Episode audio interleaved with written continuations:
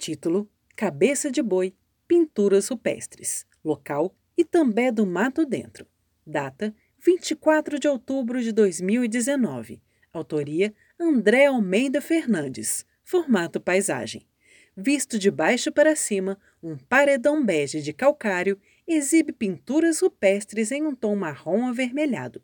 Entre os desenhos está o de um animal quadrúpede com chifres ou galhos. O paredão é composto pela sobreposição de camadas finas que formam uma superfície ondulada. À direita, a copa de uma árvore com pequenas folhas verdes contrasta com o céu nublado.